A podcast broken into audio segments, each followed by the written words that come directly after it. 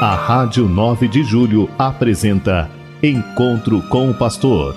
Na palavra do Arcebispo Metropolitano de São Paulo, Cardeal Odilo Pedro Scherer. Vós sois meu pastor, ó Senhor, nada me faltará se me conduzis. Queridos ouvintes da Rádio 9 de Julho, saudação e bênção para todos vocês nesse dia 2 de agosto. Hoje é terça-feira.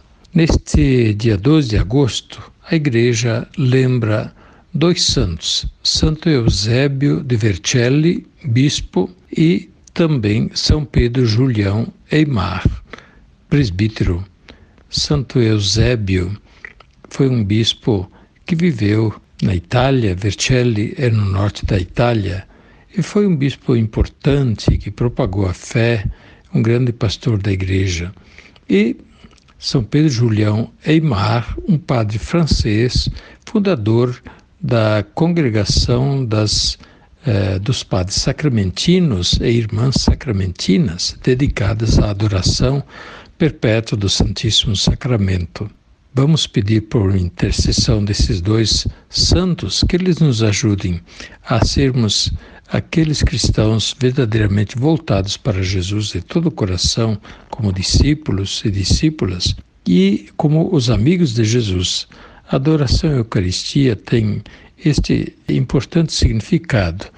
É Jesus que se doa a nós na Eucaristia como pão vivo, mas também como memória, lembrança, sacramento do seu sacrifício da cruz, para que perpetuamente nós o tenhamos entre nós e também para que eh, nós o tenhamos como presença e sejamos, portanto, próximos dele e amigos dele. Jesus, durante a vida na terra, procurou amigos, teve amigos como os amigos de Betânia, Marta, Maria e Lázaro, mas também outros que ele frequentava. Assim, nós temos a possibilidade, através da adoração eucarística, dos momentos de oração que podemos passar na frente do Santíssimo Sacramento, de também cultivar esta proximidade, essa amizade verdadeira com Jesus na Eucaristia.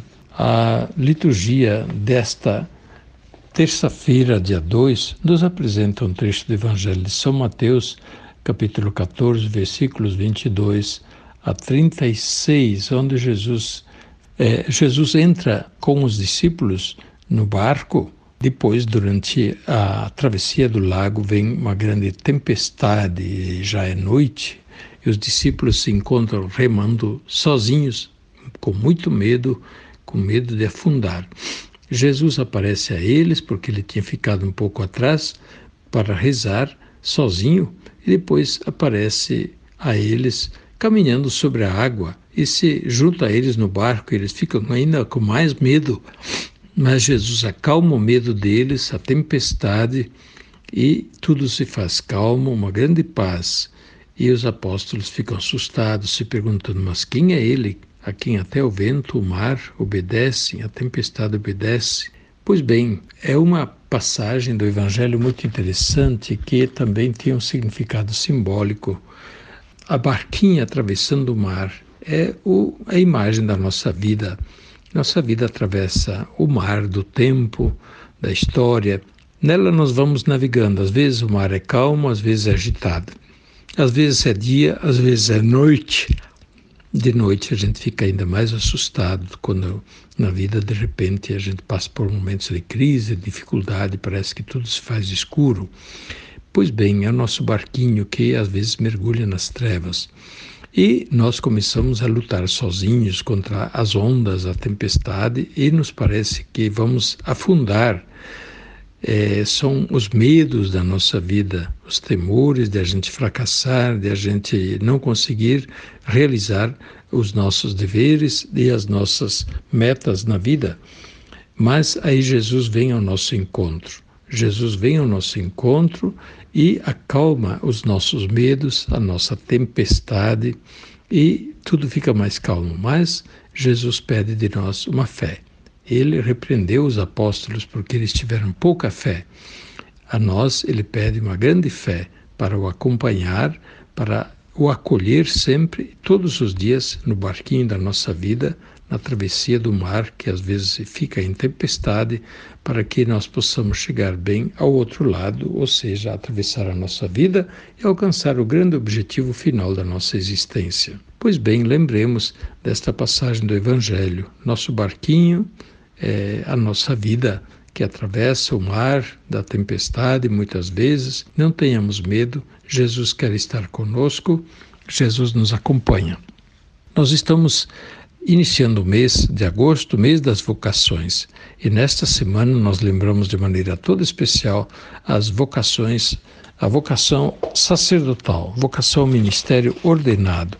E, portanto, nós pedimos que Ele envie operários, que Deus envie operários à sua messe, para que não faltem os trabalhadores na messe de Deus, que é a humanidade inteira, que é a Igreja de maneira particular. Eu peço a oração toda especial pelos nossos seminaristas, pelos padres que os acompanham no seminário, na formação.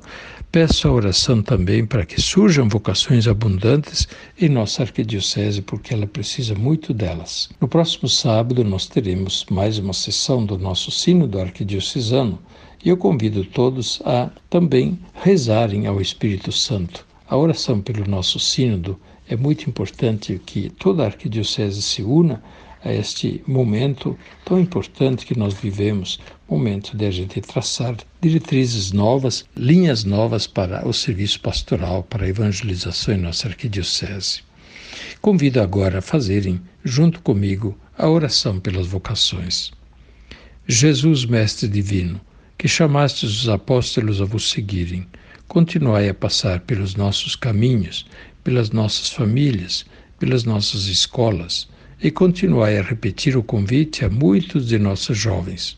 Dai coragem às pessoas convidadas, dai força para que vos sejam fiéis como apóstolos leigos, como sacerdotes, como religiosos e religiosas e diáconos, para o bem do povo de Deus e de toda a humanidade.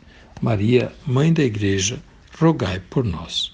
Fiquem com Deus e amanhã, se Deus quiser, nos encontramos de novo neste mesmo programa. A Rádio 9 de Julho apresentou Encontro com o Pastor, na palavra do Arcebispo Metropolitano de São Paulo, Cardeal Odilo Pedro Scherer. Vós sois meu pastor, ó Senhor nada me faltará se me conduzir.